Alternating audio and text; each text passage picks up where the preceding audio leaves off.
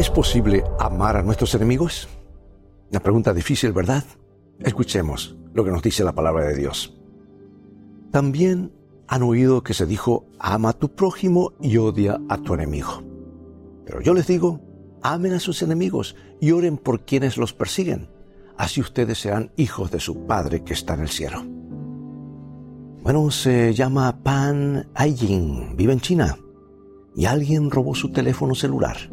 No solo eso, también le quitó sus tarjetas de crédito y el equivalente a 630 dólares. Mientras andaba en su motocicleta, alguien le arrancó el bolso de las manos. Su primera reacción fue llamar a la policía, pero luego pensó mejor.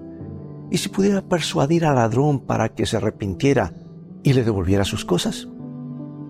Como le había robado su, el teléfono celular, existía una posibilidad de que pudiera comunicarse con él.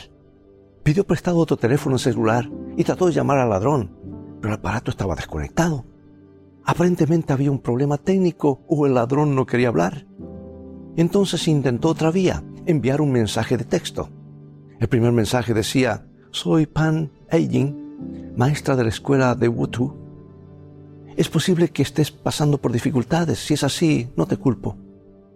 Como no obtuvo respuesta, envió otro mensaje. Quédate con el dinero si lo necesitas, pero devuélveme las demás cosas.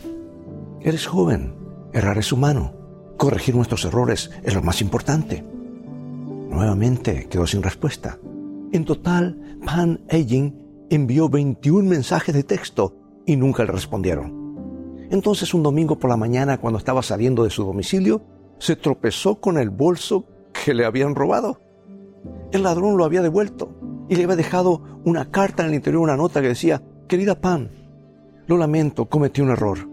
Por favor, perdóname. Has sido tan tolerante a pesar de que te robé. Corregiré mis caminos y seré una buena persona. El amor a los enemigos es una de las lecciones más difíciles que Jesús tiene que enseñarnos. Por naturaleza no queremos hacerlo. Y cuando alguien nos lastima queremos devolverle el favor y tal vez con creces, ¿verdad? Y cuando alguien nos quita algo, no solo queremos justicia, sino también que pague por ello. Pero Jesús dice, amad a vuestros enemigos. Parece una declaración extrahumana, ¿verdad? Pero ¿por qué tenemos que amarlos?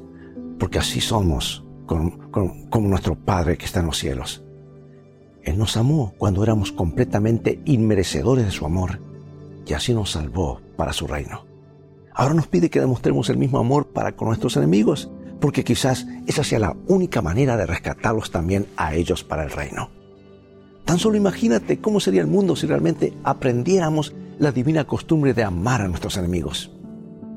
Dios te bendiga y recuerda, vamos en un viaje, en el viaje de la vida. Las cosas van a terminar bien si tienes los principios de la Biblia como tu GPS y a Jesús como tu guía, porque esa es siempre una mejor manera de vivir.